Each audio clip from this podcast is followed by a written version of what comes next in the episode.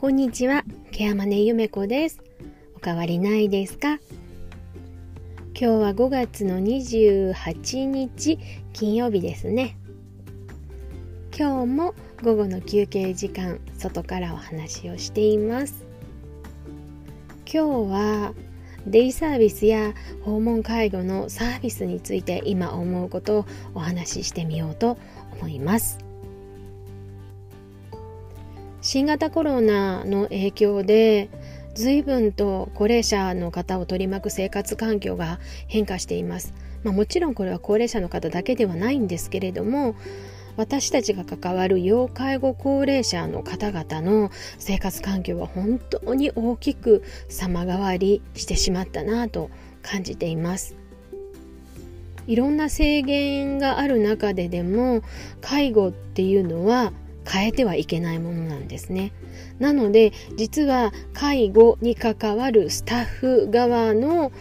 もう言ってみたら努力とか配慮とかっていうものがもう格段に違うというか工夫をされています。例えばデイサービスであったりすると利用者さんと一緒に行事を楽しんだり、外出したりとか機能訓練兼ねてちょっと遠出をしたりなんていうことも普通に行われてはいたわけなんですがそういうことが一切できなくなりました。また、えーと、利用定員を大幅に減らしているデイサービスもあります。で人との交流というのを、まあ、とにかく減らす、まあ、密を避けるということが基本ですので利用されている利用者さんにとっても本当にああなんだか変わっちゃったなデイに行っても楽しくないなって思う方ももしかしたらいたのかもしれないですね。そんな中でデイの職員さんたちは今ある環境の中で今あの制限されていないことだけでどうやってあの効果を上げていくかっていう工夫を日々されておられます。これってねあの訪問介護のヘルパーさんの日常業務にすごく似てるなって思うんですね。ヘルパーさんというのは要介護とか幼稚園の方のお宅に行きまして生活の援助や身体介護、まあ、日常の介護に関わること全てをお手伝いする専門職なんですけれども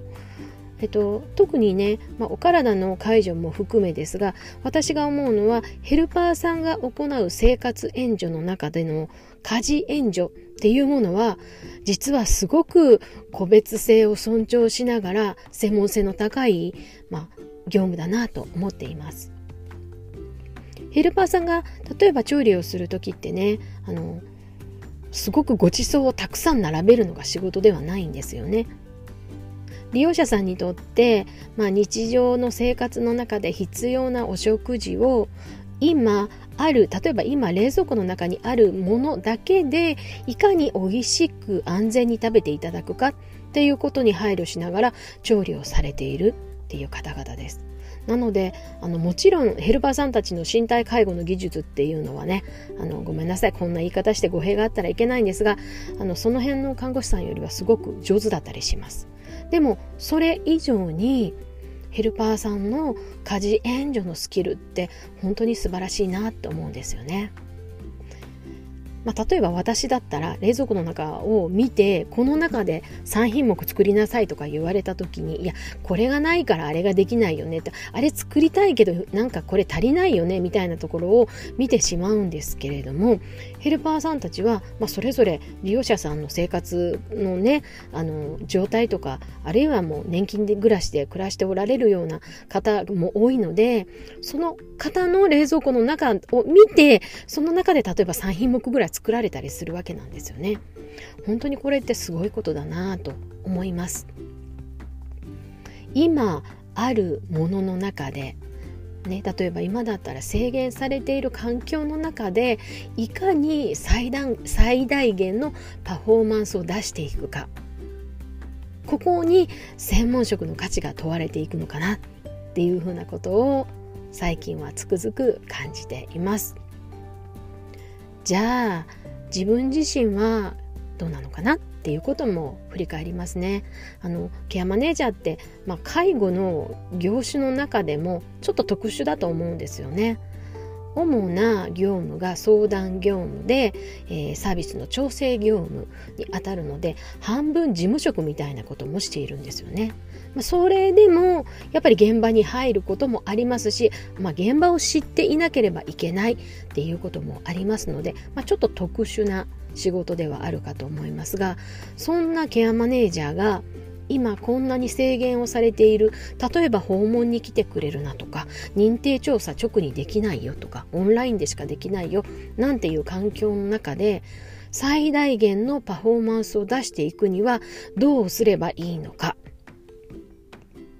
やっぱり人と人とのネットワークそれまでの信頼関係であったりとかそれまで培ってきた人との関係性。そしてやっぱりこれからは ICT の活用かなって思ってます。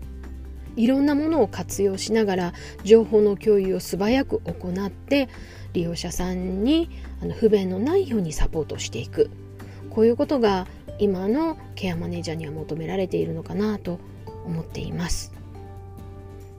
まこんな偉そうなこと言ってますけどね。あの実は私自身プライベートなとこで言うと昨日はちょっとお休みの間に自分のホームページを触ってホームページの記事が飛んでしまいましたし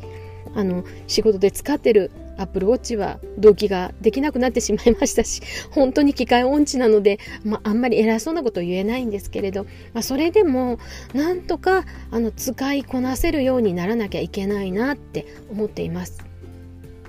ケアマネージャー自身も高齢化が進んでいる中でいや私こういうの苦手だわとか、まあ、例えばね今だったらいやちょっとオンラインでの面談なんて無理よなんてことをケアマネが言ってたらもう仕事するなっていうふうに私思ってます。自分もあのそう言われないために一生懸命勉強していけたらいいかなと思います。まあ今日はなんだかあの外で話しているんですけれども自分のできないとこも含めてちょっと反省するような時間になってしまいました。まあこれからも頑張って新しいことを勉強していこうと思います。応援してくださいね。最後まで聞いてくださってありがとうございました。ケアマネゆめこでした。また来ます。